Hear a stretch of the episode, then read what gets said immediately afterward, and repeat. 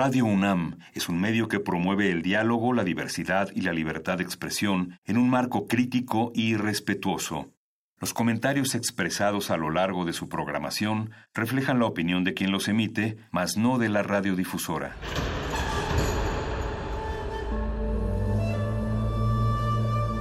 Un templo para la apreciación del ser mediante el sonido. mediante el sonido. Para nosotros. El sol sale durante la noche. Nuestros gritos llevan la mesura del silencio. Y el descontento está lleno de baile y risas. A todo, incluso a nosotros, nos resistimos. La universidad Ustedes y nosotros somos la Resistencia modulada.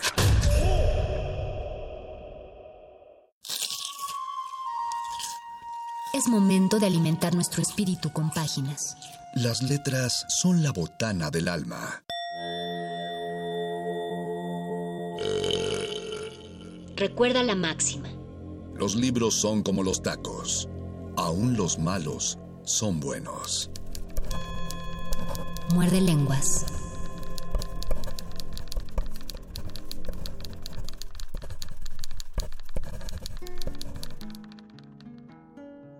Buenas noches Resistencia, a todos los que están resistiendo desde el interior de su casa les mandamos nuestros respetos y a los que están resistiendo desde afuera de su casa, es decir, que tienen que salir porque es absolutamente necesario, también les mandamos nuestro gran respeto siempre y cuando estén afuera justo porque no hay de otra.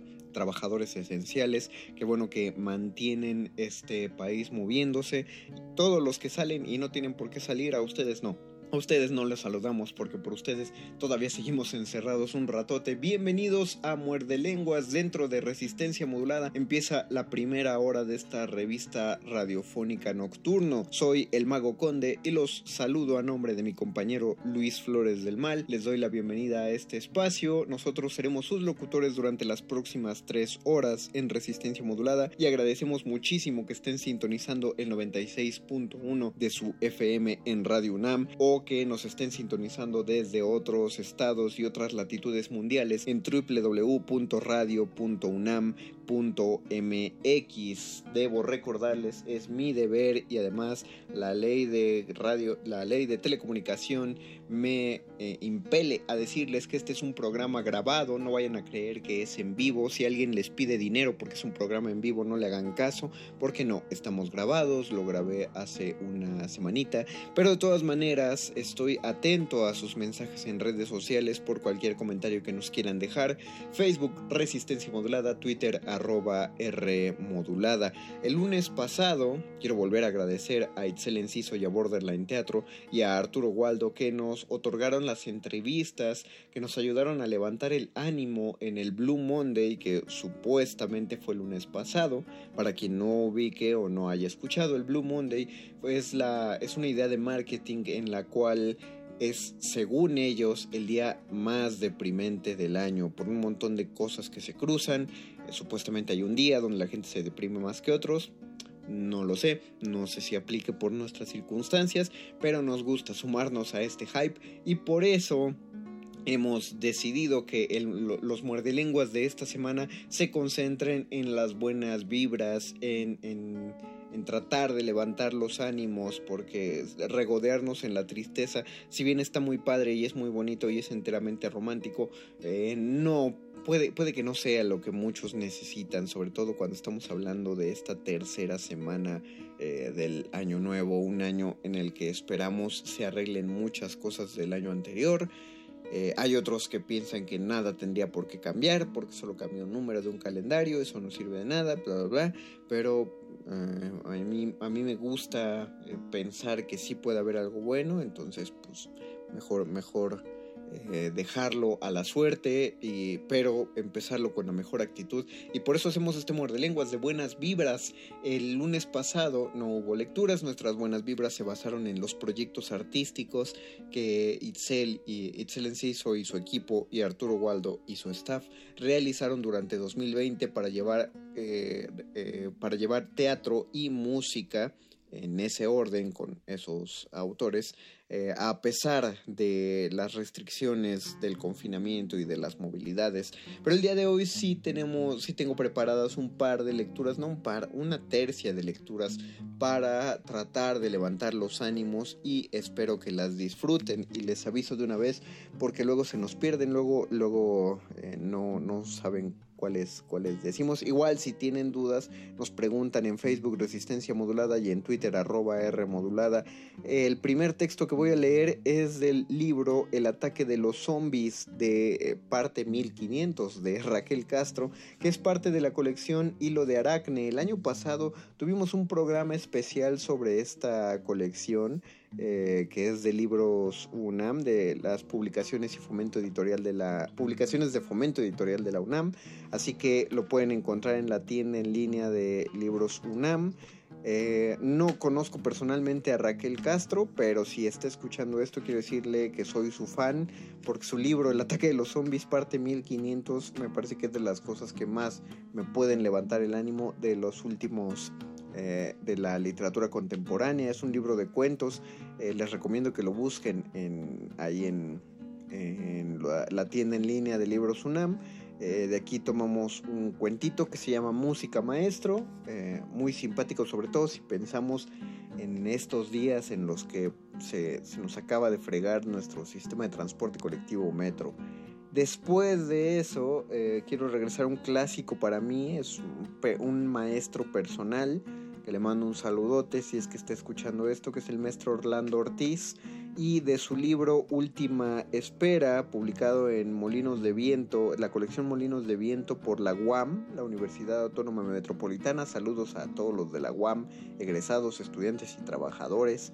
Eh, el libro Última Espera es una colección de, de muchos cuentos breves del maestro Orlando Ortiz, y aquí hay una una, serie que es constante, que es la serie del promotor cultural, un personaje interesantísimo creado por el maestro Orlando Ortiz. Y yo les presento en esta ocasión tres cuentos del el promotor cultural. A, lo largo del libro, no es un solo cuento, a lo largo del libro están estos que se llaman el promotor cultural 1, el promotor cultural 2, pero no van seguidos, ¿no? Ni siquiera sé si funcionan cronológicamente pegados. Eh, pero yo me di a la tarea de leer tres, concentrarlos en uno solo, separados por sus números cardinales, y se los diré en el momento. Esa es la segunda lectura que haremos. También es muy cómico, muy, muy simpático. ¿Qué ocurrencias tiene? No, no el promotor cultural, sino el maestro Orlando Ortiz. Y yo quisiera saber si tiene algo de, eh, autobiográfico el promotor cultural. Probablemente sí, espero que sí. Eh, y el último, el último texto porque no es un cuento en sí, es una especie de ensayo, crónica, pero también cuento.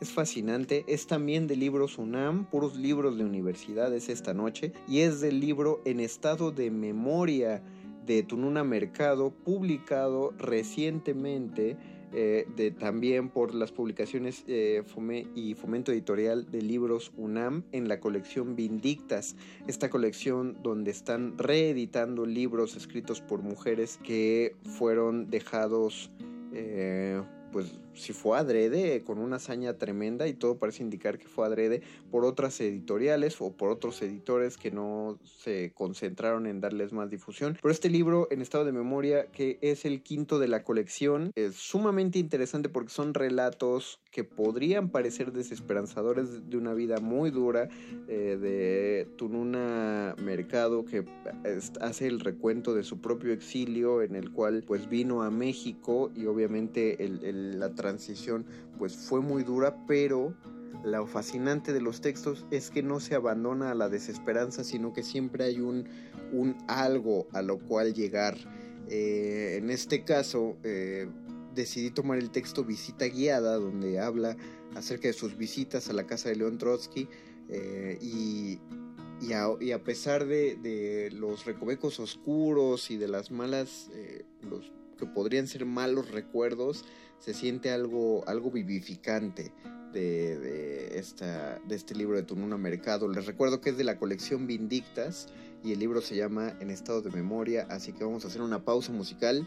Ah, por cierto, también le mando un saludo a Nora de la Cruz, que eh, nos dio la entrevista cuando se presentó la colección Vindictas y ella es la que hace el prólogo de este libro de la maestra Mercado. Así que vamos a hacer una pausa musical y regresamos con textos de buenas vibras aquí en este Muerde Lenguas de letras, taquitos y vibrar alto, ¿eh? Vibrar, vibrar alto. alto.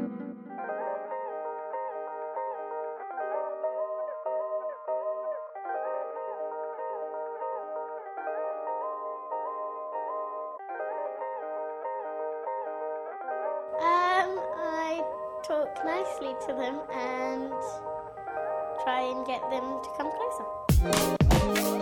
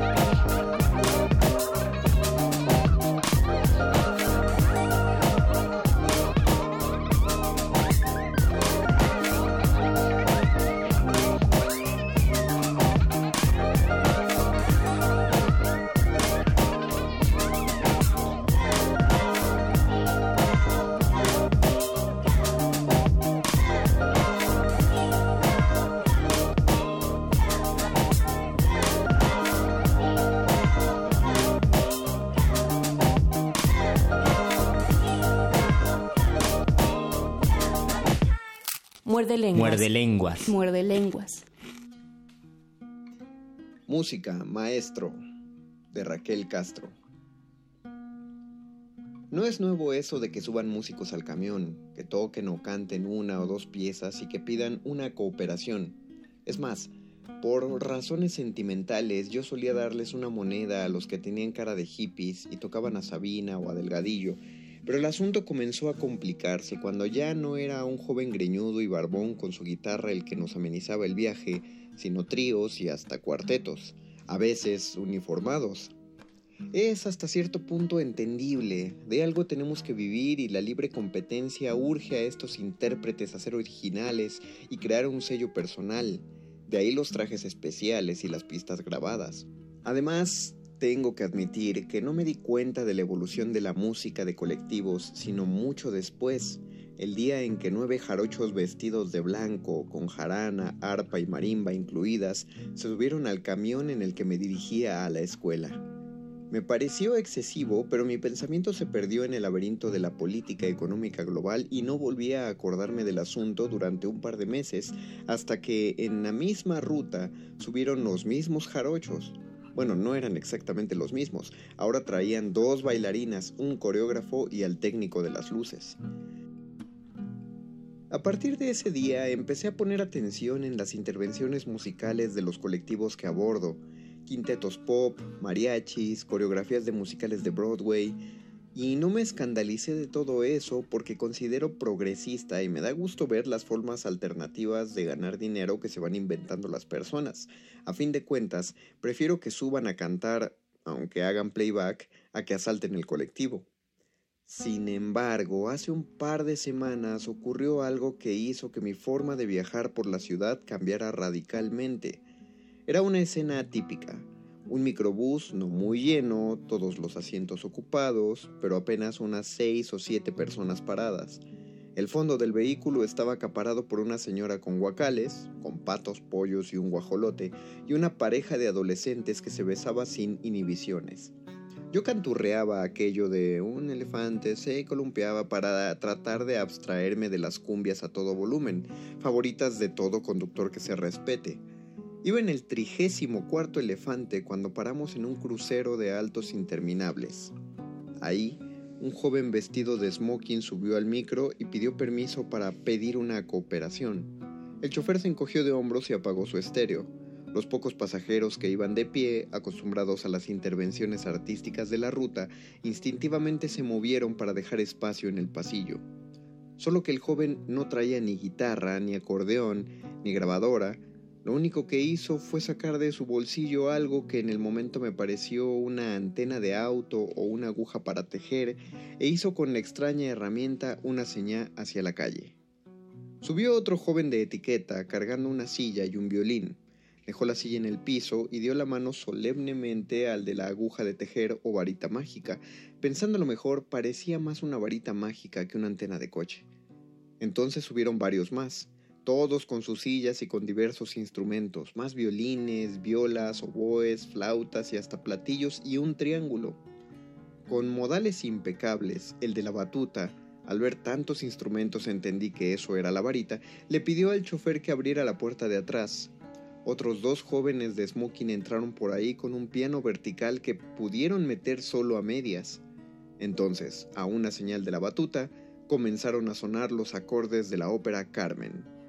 Por el quemacocos bajó una mujer muy gorda, vestida de gitana, seguida por un fulano bastante feo, disfrazado de torero. El feo y la gorda cantaron apasionadamente. Actores entraban por donde podían y cantaban sentidas arias, mientras los tramoyistas se descolgaban por las ventanillas abiertas, haciendo verdaderos milagros para mantener en su sitio la escenografía pintada a mano. Perfectamente integrado con la melodía, un toro metió el morro por la ventanilla para resoplarle amenazadoramente al pobre hombrecito de traje gris que leía su periódico en ese asiento. Segundos después, el del periódico se dio cuenta de que el bovino solo quería ver las noticias deportivas mientras le tocaba participar en la puesta en escena, así que con resignación le compartió el diario. El director de la orquesta Vial parecía encaminarse al éxtasis mientras los músicos se concentraban en su ejecución. Para algunos era un poco difícil porque no habían alcanzado silla y estaban sentados en las piernas de los pasajeros. Por ejemplo, el gordito del trombón se movía a cada rato, muy probablemente porque las rodillas huesudas de su pasajero de asiento eran muy incómodas. El muchacho del triángulo, aburrido porque su participación era esporádica, desde la puerta gritaba súbale, súbale, mientras el pianista se equilibraba con una habilidad portentosa entre su instrumento y los escalones de la puerta trasera. El toro despegó la vista del periódico del hombrecito de gris justo a tiempo para mugir como indica la partitura. Cuando faltaba muy poco para el área toreador, los jarochos de la vez pasada trataron de subirse por la puerta de atrás, pero se los impidió el piano. Al ver que ya había otro espectáculo en la unidad, hicieron un team back en el que resolvieron sumarse al show en turno. Se metieron por la ventanilla del chofer y comenzaron el zapateado, nada más que en vez de hacerlo estilo veracruzano, lo convirtieron en una jota española, más adecuada para la ocasión. Justo cuando la gorda iba a cantar su aria final, el guajolote del último asiento se salió del guacal en el que estaba, revoloteó hasta posarse en la cabeza del director y cantó Al de las percusiones no le importó que no hubiera sido la soprano quien cantara la parte final y golpeó con fuerza los platillos. El eco del último acorde se quedó vibrando en el ambiente durante unos segundos, tiempo suficiente para que los pasajeros cerráramos la boca. El hombrecito de gris dio la vuelta a la página de su periódico y con eso rompió el hechizo. Todos aplaudimos, primero con timidez, luego con verdadero entusiasmo. Algunos pasajeros hasta se pusieron de pie a costa de tirar a los músicos de su regazo, e incluso hubo quien pidió un encore. Cuando el guajolote pasó junto a mi lugar recolectando la cooperación con el sombrero de uno de los jarochos, deposité mi cartera completa, sin sacarle siquiera mi credencial de elector o la tarjeta de crédito. Pasaron varias cuadras antes de que recuperara el aliento. Ahora tengo un problema. Como decía, mi forma de viajar ha cambiado radicalmente y ahora no puedo llegar a mis compromisos, porque en vez de tomar la ruta que me tendría que dejar más cerca del lugar al que voy, elijo los colectivos que traen el mejor espectáculo. Sé que me van a correr si sigo faltando al trabajo, pero ¿cómo voy a tomar la combi que me lleva a la oficina si solo tiene el re re re reencuentro de Timbiriche? En cambio, mañana dan Aida en el foráneo que va de Indios Verdes a Ojo de Agua. Me mata de curiosidad saber si será con pirámides y elefante incluidos. Música, maestro. maestro. De Raquel Castro.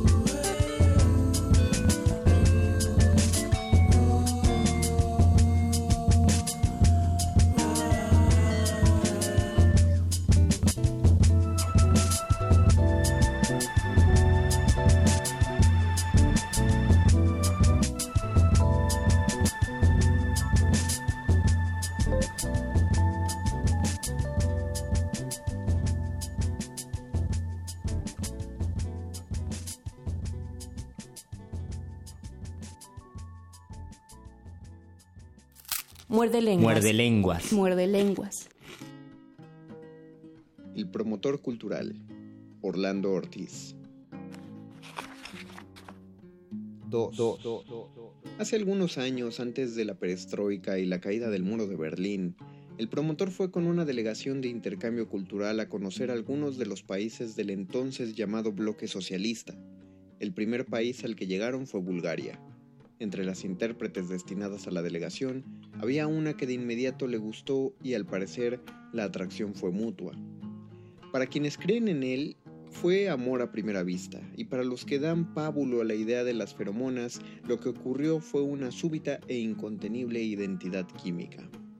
A lo largo de la jornada no se separaron para nada.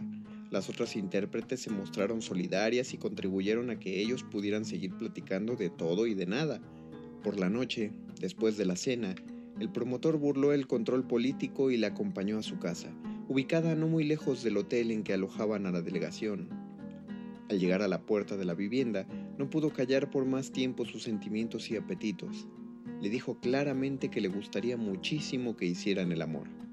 Ella lo miró y, en medio de la penumbra, con una expresión que no alcanzó a distinguir él, en silencio, movió la cabeza de un lado a otro. Al promotor le dolió aquella negativa y sin decir más, se alejó deprisa. La respuesta de ella era comprensible, pues ambos habían platicado a lo largo del día de muchísimas cosas, pero nunca de cuestiones sentimentales o de que sintieran las hormonas medio alborotadas. Decidió que en adelante rehuiría cualquier contacto con ella. Fue muy difícil, porque de veras se le había clavado en todas las glándulas, pero lo consiguió. El día que abandonaban el país, la delegación salió muy temprano, hacia el aeropuerto, acompañada por los anfitriones y las intérpretes. Al llegar se organizó un recorrido por las instalaciones, pero el promotor se negó a participar. Prefirió irse al bar y pedir un café expreso. Pensó que solo faltaban unos cuantos minutos para que sus malestares amorosos fueran cosa del pasado. Le llevaron su café y con él llegó ella, sola.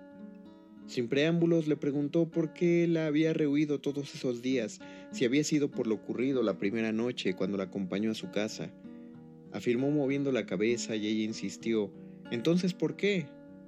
No supo responderle, estaba confundido, y su confusión aumentó cuando escuchó que ella no entendía por qué la había rechazado aquella noche, si ella había aceptado que hicieran el amor, que si acaso era verdad que para los mexicanos una mujer que aceptaba acostarse con un hombre sin estar casados y a poco de haberse conocido era una prostituta, etcétera, etcétera. Interrumpió su alud de palabras y le preguntó si de veras lo amaba. Ella movió la cabeza de un lado a otro. Entonces él le dijo, ¿lo ves? No me amas, lo entendí desde aquella noche. Pero si estoy diciendo que sí, respondió ella, moviendo la cabeza de un lado a otro. En medio del marasmo creyó vislumbrar una lucecita y de nuevo le interrumpió. Espera, cuando yo te pregunté si querías, tú, en silencio, moviste la cabeza de izquierda a derecha y viceversa, ¿cierto? Cierto, confirmó ella. O sea que te respondí sí. Pero es que ese movimiento, le dijo él, quiere decir no. Será en tu país, dijo ella. Una sonrisa irónica y amarga comenzó a dibujarse en sus labios justo cuando regresaba la delegación y demás gente. Poco antes de abordar la nave, el promotor le preguntó si era cierto lo que poco antes había concluido. Esta vez ella no movió la cabeza, solamente pronunció una palabra. Sí. En ese momento el promotor no se dio un tiro en la cabeza porque no traía pistola, y lo que es peor porque tenía ya varios días sin cabeza, pues la había perdido a causa de la pasión. Al pie de la escalerilla de abordar, con angustia y mutua desesperación, se abrazaron con fuerza y la besó en la boca, aprovechando que en aquellos países se acostumbraban ese tipo de ósculos fraternales. De perdido lo que aparezca, se dijo, o creyó hacerlo. 3. Aquella ciudad no tiene gran cosa, pero lo que abunda y sobra en verano es el calor. El hotel en el que me alojaron carecía de estrellas, sin embargo las habitaciones estaban bastante limpias, lo mismo la ropa de cama y las cortinas. El pero más inmediato del cuarto era la ausencia de aire acondicionado y de televisión. Uno más, al mediodía el sol entraba a raudales por la enorme ventana y el ventilador, aunque lo pusiera en lo más alto de su escándalo, puede leerse velocidad de las aspas, no conseguía neutralizar el calor. El restaurante anexo, de alguna manera debo llamarlo, no era nada extraordinario. El cubierto consistía en consomé, arroz y plato anémico. Llamarlo plato fuerte sería una burla. Después de comer me sentaba en un sillón de lobby a ver las noticias en el televisor. A los pocos minutos comenzaba a cabecear. En una de aquellas ocasiones de duermevela llegaron a mi conciencia gritos espeluznantes y desperté sobresaltado. Las vociferaciones no provenían del televisor, era un tipo que zarandeaba al encargado del changarro. Medía casi dos metros y tenía todo el aspecto de ganadero joven, violento y muy fuerte. Parecía un ropero indignado, si es que tales muebles en alguna ocasión se indignan. A gritos exigía al aterrorizado administrador que le dijera en qué cuarto estaba su esposa. Este negaba que estuviera ahí y para demostrárselo intentaba inútilmente alcanzar el libro de registros. El hombrón sacó una navaja de muelle y sin pensarlo demasiado aproximó la hoja al cuello de su víctima, que quedó paralizado y se orinó flagrantemente. Luego, llorando casi, balbuceó un número. El ropero iracundo lo aventó contra el sofá del vestíbulo y se encaminó por el pasillo que rodeaba el patio interior del edificio hacia el cuarto de la infidelidad. Yo estaba totalmente inmovilizado. Todavía ignoro si por el pánico o porque creía seguir dormido y aquello era una especie de pesadilla. Antes de que llegara a su destino, se abrió la puerta del cuarto y salió de él un hombre de apariencia insignificante, acabando de enfundarse en los pantalones y con un par de botines en la mano. Se detuvo junto a la puerta y casi vi que el hombrón se lazaba vociferando sobre él y lo apuñalaba salvajemente. Sin embargo, antes de que eso ocurriera, se escuchó una voz femenina, enérgica pero a la vez encantadora, que pronunció el idiota más desconcertante que jamás haya escuchado. Una mujer semidesnuda, menudita pero bella y de carnes firmes, salió de la habitación como siguiendo su voz y tratando de cubrirse algo más con una de esas toallas casi de manos que acostumbran usar en los hoteles modestos. ¿Cuándo no saldrás con tus pendejadas, tarado? Siempre metiendo la pata. ¿Qué te has creído, menso? Me tienes harta. Ya me colmaste el plato, estúpido. Y no sé cuántas chuladas más por el estilo. Le gritaba al ropero iracundo que ya no lo parecía, sino más bien un buró arrepentido, pues en algún momento cayó de rodillas frente a la mujer y con las manos como rezando le pidió perdón. Le rogó que no lo dejara, que había sido un impulso y que no sé cuántas cosas por el estilo. Ella le dio dos o tres bofetadas y luego le ordenó que se levantara, que no fuera ridículo. Al hacerlo se evidenció el contraste. Ella cuando mucho le llegaría al pecho y a empujones lo metió al cuarto. Como por encanto, todo volvió a la normalidad. El asustado administrador se ausentó y con una seña le indicó al conserje, que ya se aproximaba con una cubeta y el trapeador, que le echara un ojo al changarro. Yo seguí en mi sillón desconcertado, haciéndome miles de preguntas. Siempre es lo mismo, murmuró el conserje, pero cuando descubrió que yo lo miraba extrañado, añadió, Cada dos o tres semanas es lo mismo, pero lo malo es que Felipe, el administrador, siempre se lo toma en serio y se orina del susto, o sea que yo tengo que venir a limpiar sus cochinadas y luego, a veces, hasta limpiar el sillón. Son chingaderas, ¿no?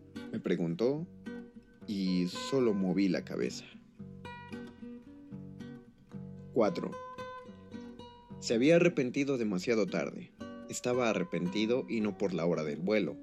A eso ya estaba acostumbrado. Los vuelos nacionales en su mayoría los programan en las primerísimas horas del día y eso se había complicado y acentuado a partir de lo ocurrido con las Torres Gemelas de Nueva York. Desde antes de las 5 de la mañana, el aeropuerto estaba repleto de gente queriendo documentar su vuelo primero y después filas interminables para cruzar los filtros de seguridad, en los que estaban ultra quisquillosos. Pero el arrepentimiento era por otra cosa. El compromiso de dictar en Reynosa una conferencia con el tema de la literatura en el Estado. Aceptó sin pensarlo dos veces, convencido de que ya era hora de llamar al pan pan y al vino vino, para acabar con la nociva autocomplacencia. Demasiado tarde se percató de que las opiniones que vertiera podrían costarle caro, perder el taller de creación literaria que coordinaba mensualmente en esa plaza, pues de seguro y en represalia las autoridades municipales, las glorias literarias locales y algunos más se pronunciarían porque fuera otro, incluso de la, de la localidad, quien orientara a los escritores en ciernes. Para los consagrados bastaría con organizar sesiones de lectura en las que fueran aplaudidas y alabadas sus decimonónicas y ripiosas composiciones. ¿Por qué demonios no avanza la fila? Era desesperante. La otra avanzaba con lentitud, pero avanzaba. Mejor cambiarse a ella. Necesitaba documentar su vuelo, obtener el pase de abordar, superar el filtro de seguridad y llegar a la sala de última espera. Ay, tendría un poco de tiempo para revisar el texto de la conferencia y quitarle un poco de filo. Ahora la que avanza es la otra, donde estaba, me lleva la chingada, hasta parece que tengo todo en contra. Las malditas dos horas de anticipación parecían insuficientes. Ya faltaba media hora para su vuelo y seguía formado para pasar el filtro de seguridad. La fila no avanzaba. Ya llamaron mi vuelo, lo sentimos, no podemos hacer nada. Me va a dejar el avión, la culpa no es nuestra, hubiera llegado antes. Llegué hace dos horas, ya no le falta mucho. Me lleva, por favor, ya casi, al fin. ¿Por qué puerta está abordando? Me lleva hasta allá al final y no se ve gente, ya todos abordaron, van a cerrar la puerta. Uf, Apenitas. Sacó de su portafolios las cuartillas de la conferencia y ocupó su lugar. Antes de iniciar la revisión del texto se dio un respiro. Habían sido demasiados contratiempos desde que se levantó poco antes de las cuatro de la mañana. Necesitaba tranquilizarse. Cerró los ojos y sin darse cuenta le ganó el sueño. Creyó que por pocos minutos, pero al despertar el piloto anunciaba que habían iniciado el descenso y las sobrecargos terminaban de recoger los servicios del desayuno, que a él no le dieron por estar dormido. Había mejorado el servicio, pero él ni una pinche taza de café había podido tomar desde que se levantó. Bueno, ya en Reynosa podría almorzar en forma y sabroso, en el San Carlos, unos huevos fritos con salsa de chicharrón y tortillas de harina, ahí revisaría la mentada conferencia. Un buen aterrizaje, pero por lo visto, no solamente él andaba norteado, también el piloto, aunque no. Al salir del avión se dio cuenta de que el piloto estaba en lo correcto. Habían llegado a Monterrey. El promotor, cultural, Orlando Ortiz.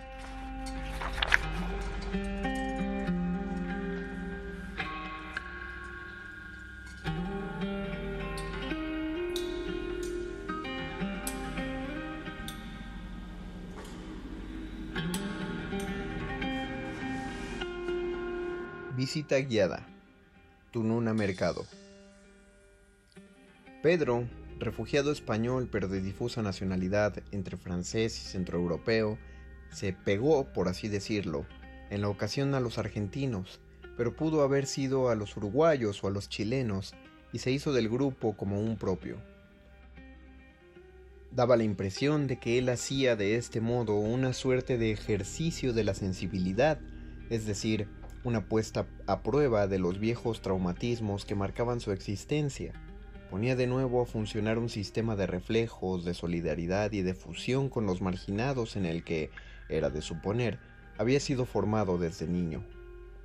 Él no decía cuál era la historia que había hecho de él un ser susceptible y obsesivo, pero se sabía que a los siete años, en plena guerra, sus padres tuvieron que salir precipitadamente de París durante la ocupación, porque su tarea de dar socorro a refugiados los había puesto en la mira de los alemanes. La madre y el hijo por un lado y el padre por el otro dejaron la ciudad una madrugada. Los dos primeros fueron subidos a un autobús que bajó hacia el sur por carreteras infestadas de controles. En uno de los altos junto a un bosque, la madre se ofreció con otros a bajar hasta el río para buscar agua.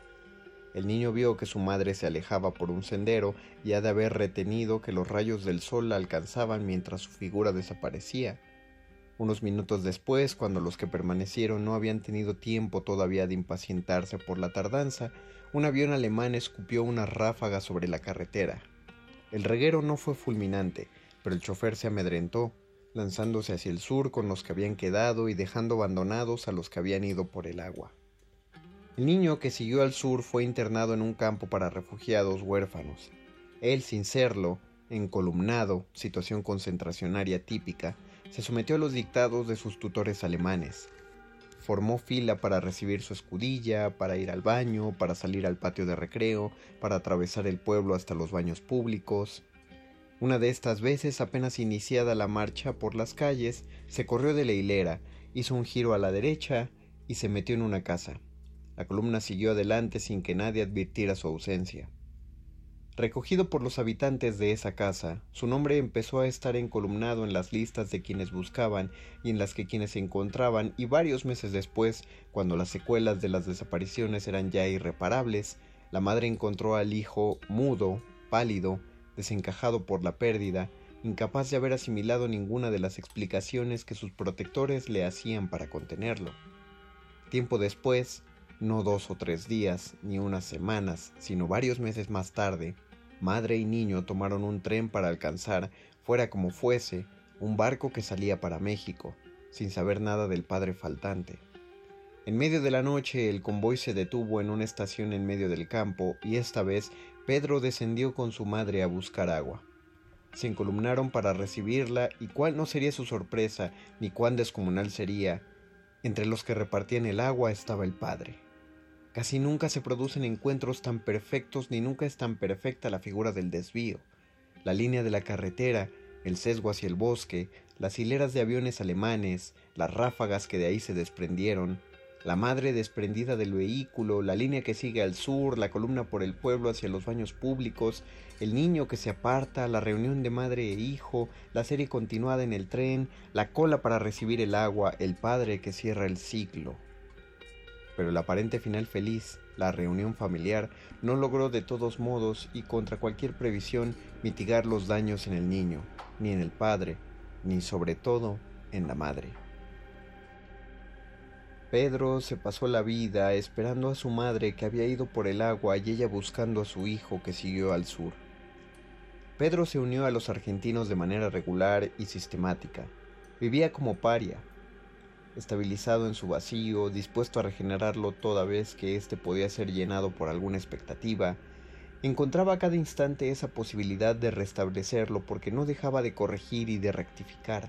Nada estaba nunca completo para él, Nada era perfecto ni justo, y así se pasaba diciendo no al que afirmaba, diciendo sí al que negaba, poniendo en el centro lo que estaba corrido hacia la izquierda o hacia la derecha, buscando siempre el error o la falta en lo que caía ante sus ojos o entre sus manos y, sobre todo, convirtiendo esas características en elementos contrarios a una inserción fluida en el mundo. Correr la línea, reubicar el punto, tender de lado a lado sobre el campo de la realidad perdida y no recuperada paños subsanatorios, cruzar la línea de lado a lado de la gran boca, puede llevar a la manía, a la locura o al arte, o a las tres cosas juntas. Él tenía la suerte de ser un artista. Tal vez se unía a nosotros porque la reproducción del vacío era el estado propio del exilio, carencia, compensación de la carencia, desnudez y arropamiento, mutilación y prótesis, y nuestro exilio era, por así decirlo, fresquito, recién estrenado, receptivo, por lo tanto a la veterana experiencia española y al mismo tiempo para el amigo español un, un campo fértil para el ejercicio de la faltancia. Por las mismas razones que él se acercaba a nosotros, nos acercábamos nosotros a otros pares del destierro, y arrancando desde muy lejos en la cronología exiliar, nos uníamos a guatemaltecos y de ahí en más hasta llegar a chilenos o uruguayos. En nuestro caso en particular, el mío y el de los míos, el modelo máximo de la mayor tragedia y del destierro más dramáticamente interrumpido fue León Trotsky, y a él nos adherimos casi sin advertirlo, aunque intuyendo que sólo en los límites extremos se podía expresar algún sentido, la clave de la condición que nadie nos incluía. Es sabido que todo argentino de izquierda, y podría decirse todo individuo universal con una mediana definición socialista, no deja de ir a la casa de León Trotsky en la calle Viena de Coyoacán, y no se sentirá tranquilo hasta no haber ido a ella y recorrido esas habitaciones señaladas por el ascetismo, la revolución y la muerte, en las que se respira una de las atmósferas más melancólicas de la tierra, Ir de visita a la casa de Lon Trotsky es una especie de ritual iniciático y debe creerse que solo en ese lugar cobra un alcance histórico y colectivo la suerte personal. Fuimos a la casa de León Trotsky en noviembre de 1974, recién llegados a México. Volvimos en enero de 1975, una vez más en marzo de ese año y luego cada dos o tres meses durante casi un lustro, cumpliendo diversas ceremonias en esa casa, la primera vez pusimos los míos y yo nuestras firmas en un libro de visitas que después habría de ser nutrido por decenas de inscripciones y consignas estampadas por otros argentinos que llegaban a México y firmaban un pacto como nosotros, sin saberlo, con el más alto desterrado y con su vulnerabilidad. Íbamos los sábados o los domingos, jalábamos el cordón de una campana que no se veía y entonces aparecía en la puerta algún militante. Durante cierto tiempo fue un argentino que vivía allí y se ocupaba de atender la casa museo. Nos sentábamos junto a las tumbas de León Dadidovich y de su mujer Natalia Sedova, cubiertas de violetas florecidas o de trebolares frondosos según la época del año. Llevábamos al perro, uno de nosotros se quedaba con él mientras los demás entrábamos en la casa. Primero hojeábamos los periódicos en distintas lenguas que anunciaban en grandes titulares el asesinato. Leíamos y releíamos cada vez esas páginas que en las primeras visitas estaban al descubierto y que después fueron protegidas por unos plásticos transparentes, y cada vez que las recorríamos se reiteraba para nosotros la tragedia. La leíamos como se lee a Shakespeare, sabiendo que de antemano los desenlaces, pero con una intensa angustia, como si acabáramos de enterarnos de la noticia. De ese cuarto pasábamos al siguiente, en el cual había una mesa con sus sillas de paja y unos restos, o quizá fuera todo lo que había en su momento si se tiene en cuenta la austeridad de los Trotsky, de otro mobiliario propio de una cocina comedor, incluidos algunos cacharros mexicanos. Podíamos imaginarnos a la gente reunida en torno de esas mesas y recrear la atmósfera de finales de los treinta, entre las cinco y las seis de la tarde de un día cualquiera, el té servido y anunciado por Natalia Sedova a quienes estuvieran en la casa en ese momento. La siguiente habitación, unida al comedor por una puerta, era el despacho de Trotsky, cubierto el escritorio todas las veces que fuimos, también con un plástico transparente que dejaba ver sus anteojos, sus papeles, un antiguo grabador a cilindros, un teléfono, ese escritorio sobre el que fue golpeado y sobre el que cayó en ese crimen tantas veces reconstruido en las fojas policiales y en las memorias de la humanidad, sin exagerar. Después pasábamos al dormitorio con las camas tal cual como estaban en aquel momento libreros repletos de libros en ruso y otras lenguas, las paredes con los impactos de la ráfaga de ametralladora que dispararon Siqueiros y su banda, la cual podía uno imaginarse obligó a los Trotsky a arrojarse al piso junto a las camas. Luego atravesábamos la última puerta de unión como si enlazáramos una a una las estaciones de un ciclo temporal y nos deteníamos a evaluar la magnitud del acoso, pues la puerta era blindada Conducía a la habitación del nieto de León Trotsky y su apertura era menor que la de las otras puertas. Hacia la derecha, en la sala del baño, en una especie de vestidor, siempre podíamos ver y tocar unas prendas de los Trotsky, abandonadas en ese ropero sin puertas, dejadas sin más en su tumba natural. A medida que pasábamos de una pieza a otra, íbamos verificando cada señal en su sitio, Aparentemente los rastros de Trotsky seguían siendo los mismos para nuestra mirada y nuestro tacto, pero si repetíamos el recorrido en el mismo día o en una posterior visita, siempre surgía un detalle nuevo. En esa casa que se impresiona es por lo que no tiene, por su despojo y sequedad, por su absoluto rigor militante, para decirlo de manera apropiada, las cosas crecían y se multiplicaban, los sentidos proliferaban y se prendían a un ángulo de un cuarto, a un papel, a un lomo de libro, a la decadente vida y a la exaltada muerte de la atmósfera de ese lugar. Las visitas a la casa de LT duraban bastante. Caíamos en la cuenta de que habíamos transcurrido más de treinta o cuarenta minutos en el interior de la casa, sin contar el tiempo que nos quedábamos en el jardín con nuestro perro y los niños, junto a las antiguas conejeras o a la vera de las tumbas sobre las que flameaba la bandera roja con hoz y martillo, y cuando volvíamos a casa se había hecho tarde. Eran esos finales de domingo recoletos, con una perspectiva de tiempo grisáceo y horas que aprietan el corazón, porque la impregnación que esa historia creaba en nosotros, sin que aflorara a la conciencia, una densa fusión de nostalgias.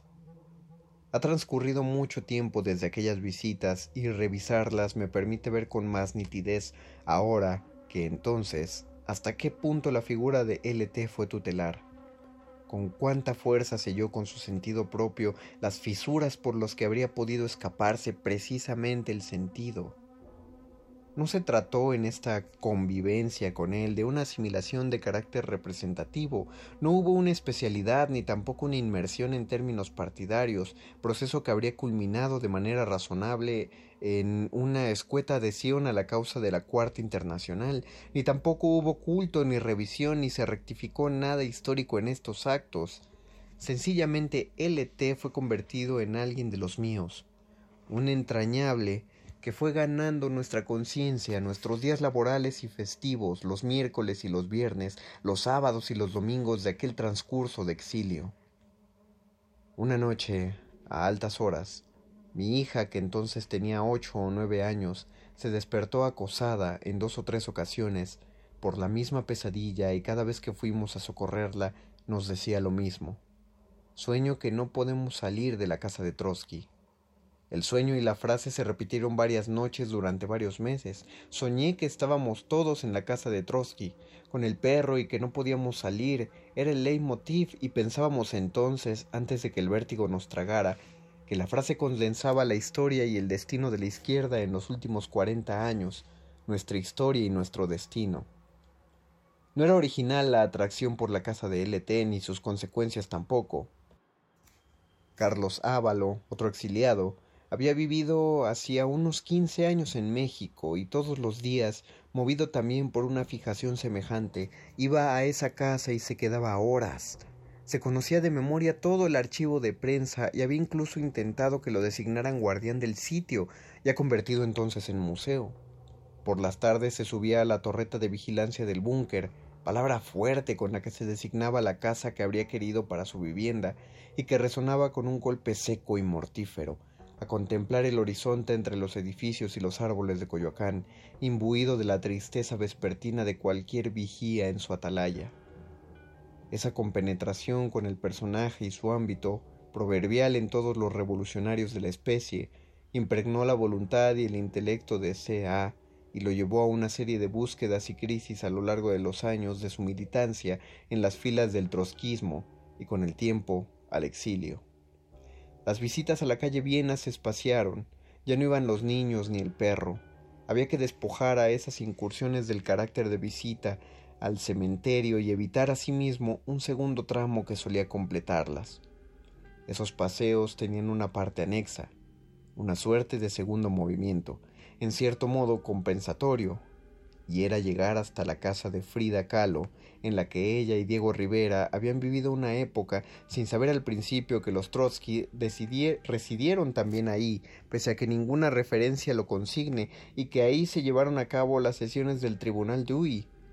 Esta casa museo, detenida también en el tiempo, con los objetos de una gente y el ánima de esa gente aún presente en el sitio, con muebles y cosas cargadas de las vibraciones de su energía, tenían algo siniestro. No sé por qué habré repetido tantas veces ese paseo por su jardín y sus recámaras hasta concluir en el taller de Frida y en el horrible retrato de Stalin que permanece en su caballete, si no fue también para buscar las trazas de mi fundación, por así decirlo, Guerra de España, guerra mundial, nazismo, campos de concentración y también estalinismo, policías secretas, confesiones abyectas, derrotas y esperanzas y ese halo de aquellas décadas en las que nací y crecí. Cada vez que yo entraba en esas casas, la primera de la calle Viena, la segunda de la calle de Allende, las dos en Coyoacán, sentía que ingresaba en una muy lejana e imaginaria casa paterna que, saltando las décadas, transmigraba para cobijarme. Visita, guiada. Tununa Mercado. Muerde lenguas. Muerde lenguas. Muerde lenguas.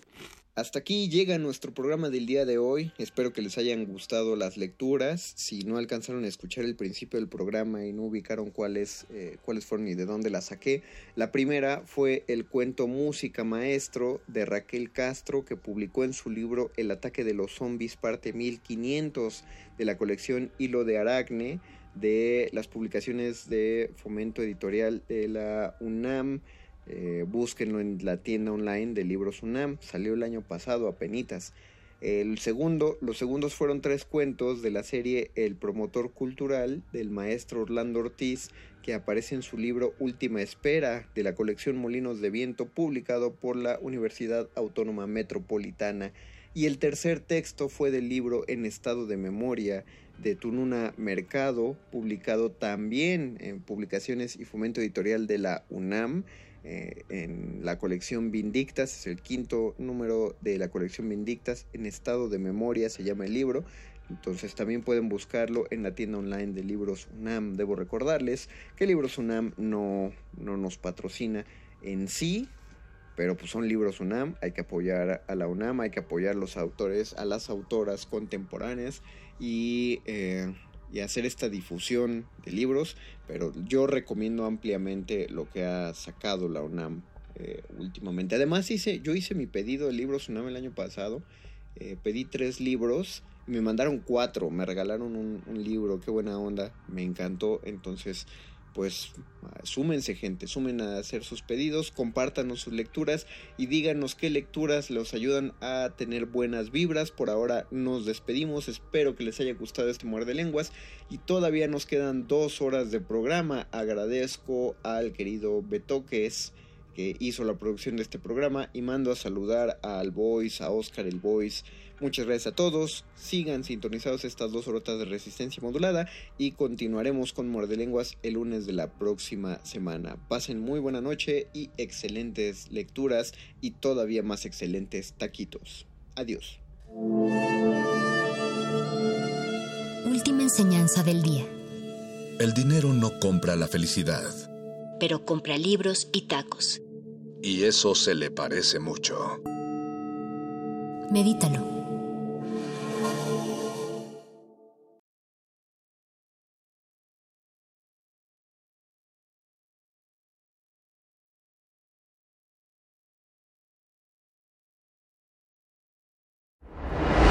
Resistencia modulada. Modulada. Un individuo puede resistir casi tanto como un colectivo, pero el colectivo no resiste sin los individuos. Manifiesto.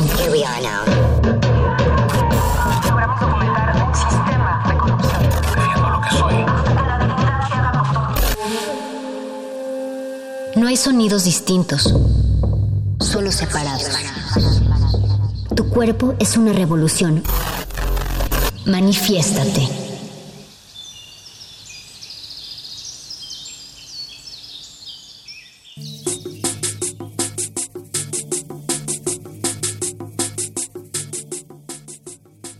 Amigos del 96.1 de FM, bienvenidos a Manifiesto, Manifiesta, Manifieste. Continuamos con las tandas de música en resistencia modulada y esta noche la hemos dedicado a uno de los ritmos más representativos de finales del siglo pasado. Estoy hablando del Afrobeat. A nombre de los titulares de este gran espacio, Berenice Camacho y Perro Muchacho, les doy la más cordial bienvenida. Yo soy Oscar Sánchez, el Voice, y me alegra saludarlos. Gracias por acompañarnos y permitirnos entrar hasta sus hogares con un poco de música. Esta noche la dedicamos al Afrobeat. Este ritmo que se popularizó durante la década de los años 70 y cuya mezcla de ritmos jazz, high life, funk y yoruba recorrió África y otras partes del mundo. Comenzaremos con un tema de Fela Kuti, el creador y máximo representante de este género, así que abróchense los cinturones que aquí comienza Manifiesto.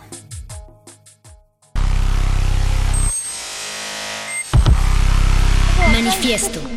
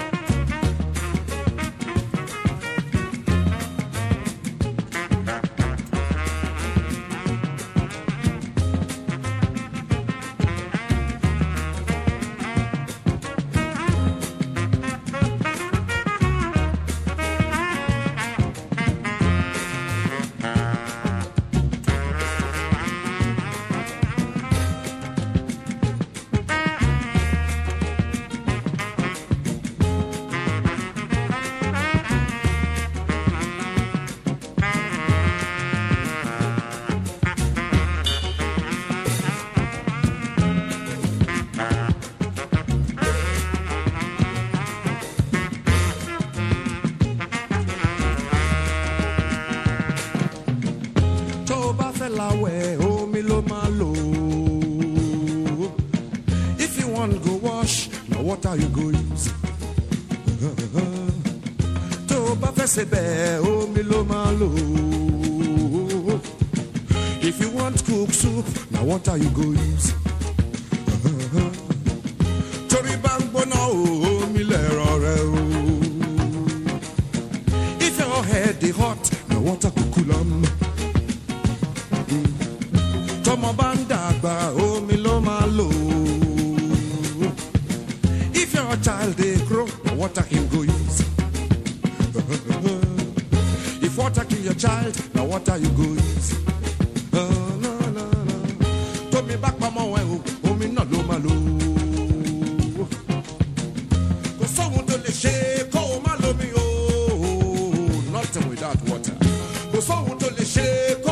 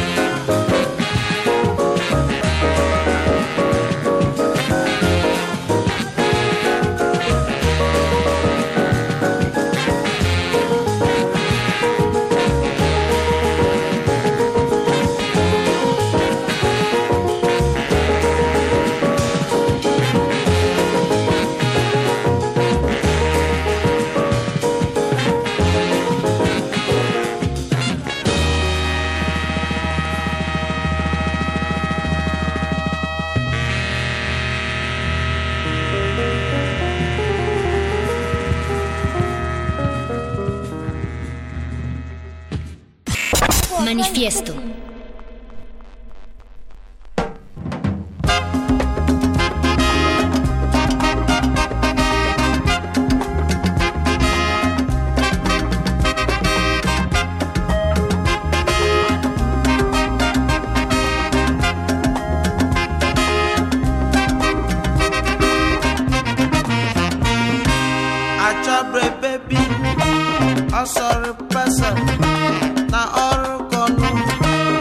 shambisane ẹwọ ha kìtà ọsẹ ewurabẹjẹ ewurabẹjẹ ewurabẹjẹ tàmú wọn bó ọdọsùn dúdú rọ mi rọ mi ẹmí nàmúrúkọ nù.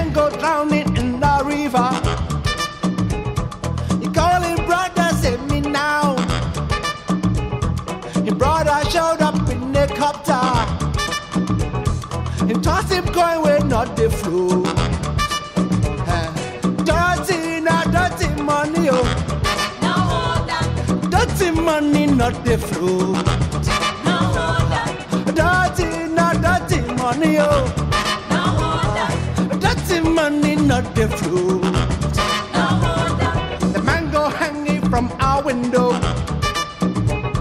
They call him Uncle Benny now. Uncle Dawson rope rub off money. Ah, the money break, the man go follow. Ow.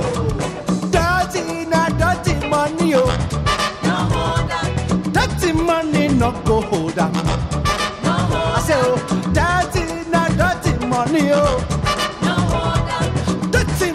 not the float,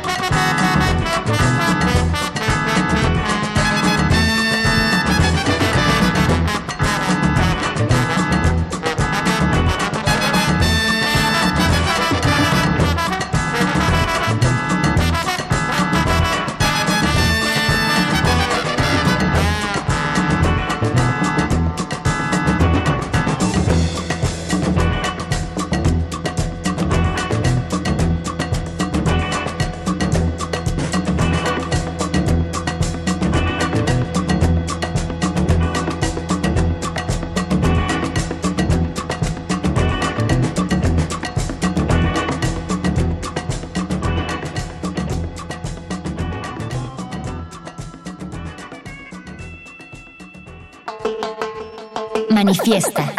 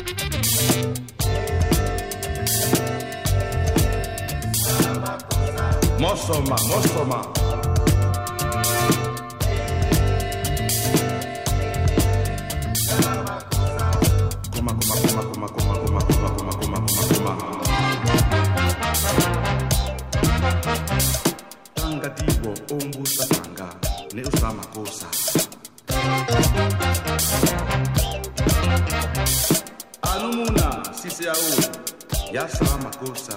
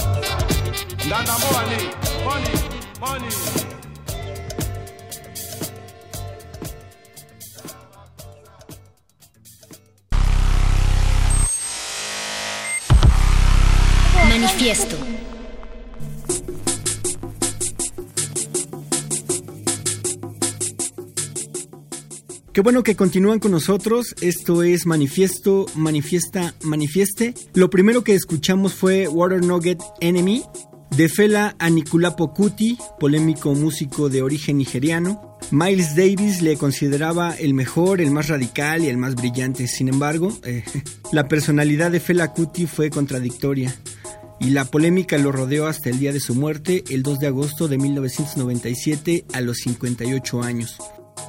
En fin, también escuchamos temas de Evo Taylor, Antibalas Afrobeat Orchestra y Manu Dibanjo. Recuerden que la playlist de esta noche la publicaremos en nuestras redes sociales. En Twitter nos encuentran como arroba Rmodulada y en Facebook como Resistencia Modulada. Espero que continúen disfrutando de la música. Nosotros regresamos para despedirnos. Están en Manifieste. Manifiesto.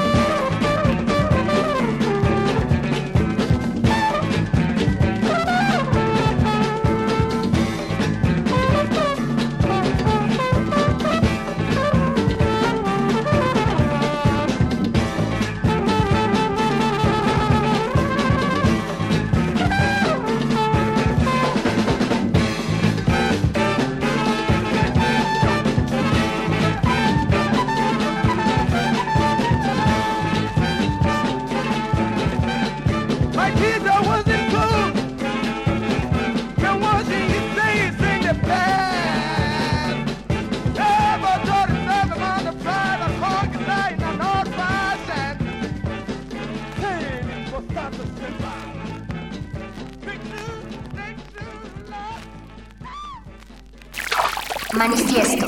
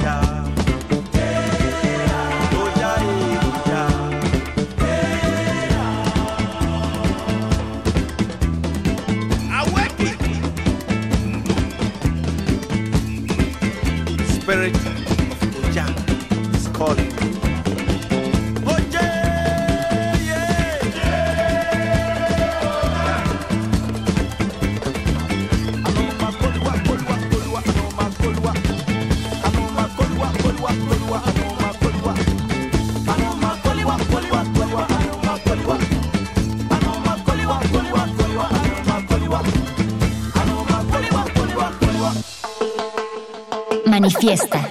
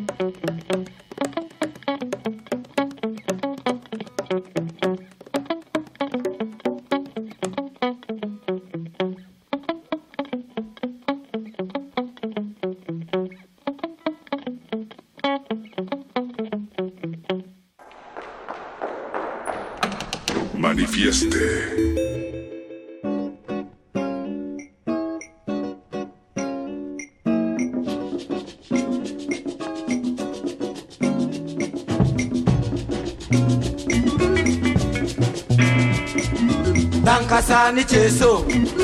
An ba ki so ko ba ki so. Dankasa ni ke so. An ba ki so ko ba ki so. Dankasa ni ke so. Dankasa ni ce babana. Dankasa ni ke so. Mi tsoron Allah. Dankasa ni ke so. Mi wayon kura. Dankasa ni ke so.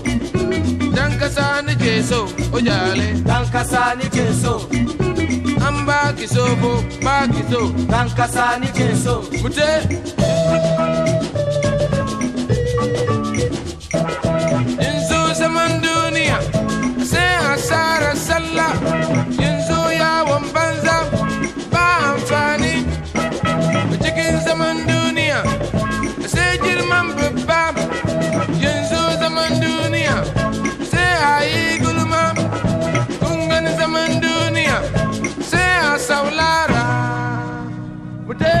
dan kasa nike so an ba ki sobo ba ki so kasa nike so an ba ki sobo ba kasa nike so mi kike so cikin duniya dan kasa nike so dan kasa nike so o jale dan kasa nike so tsoron mi tsoron Allah. Dan kasa nike so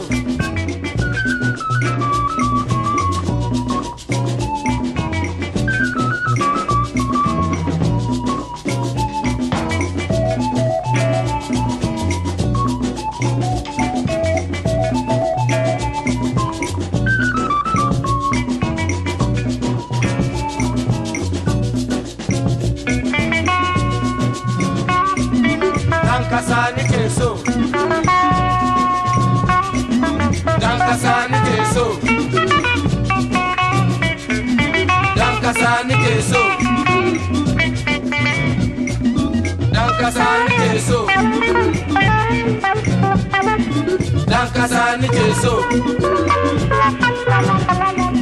dan kasa nike so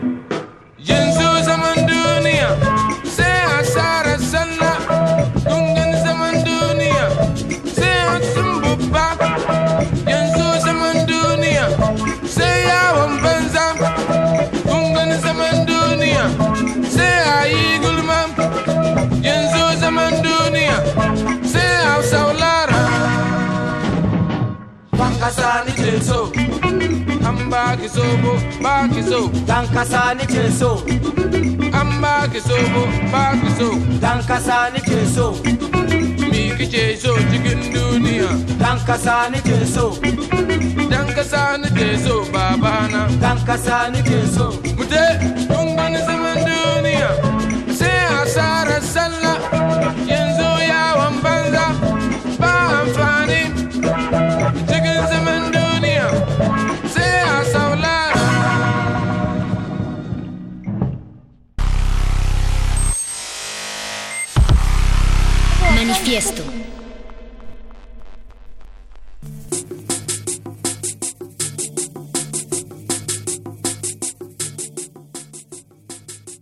Amigues del 96.1 de FM, llegamos al final de Manifiesto, Manifiesta, Manifieste.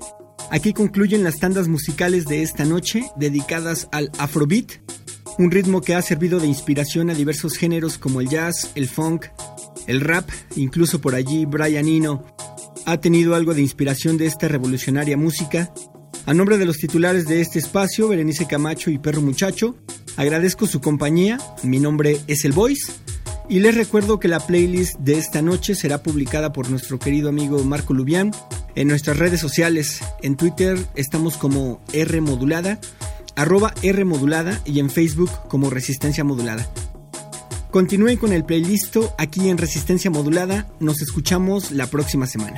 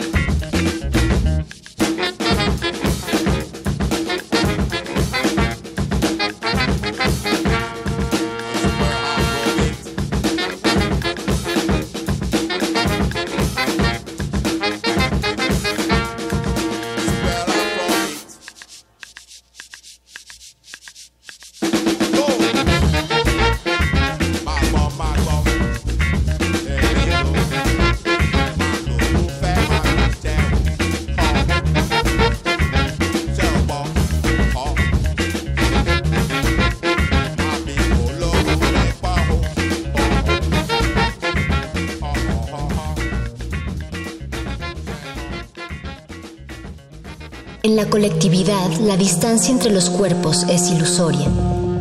Pero en esa distancia está nuestro manifiesto.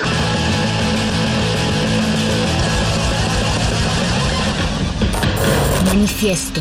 Como dijo el sabio Playlist Zoo, el viaje de las mil canciones empieza siempre con la primera reproducción.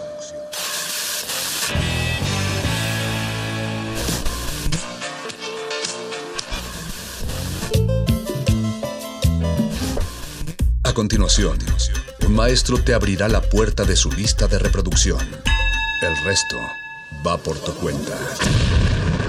Ley listo.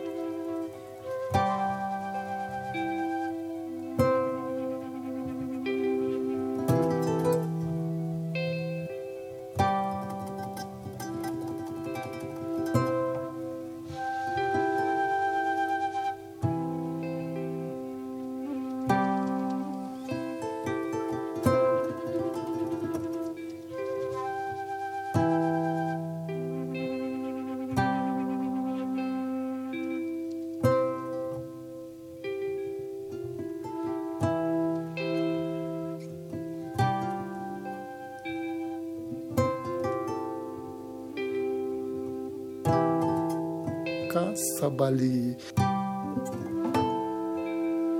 Nama na sabali ko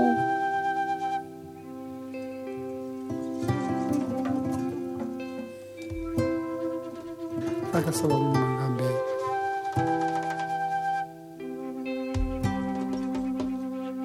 Alhamdulillah. alhamdulilahi akitobe ninga salala muhammadu angahla fo habarikada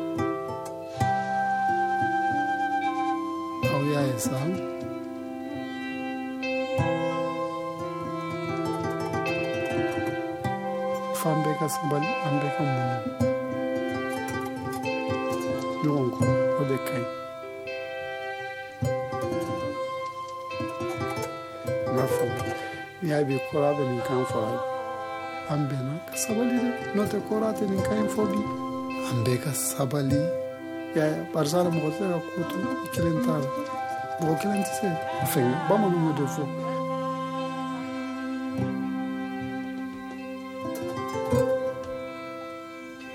bolo kelen tɛ se ka bɛlɛ ta mɛ n'a kɛra fila ni saba ye o bɛ se ka ɲɔgɔn ta wala n balimaw an ka sabali n'ala ye min sɔrɔ n'ala ye min di min ma i k'o minɛ ni wasa ye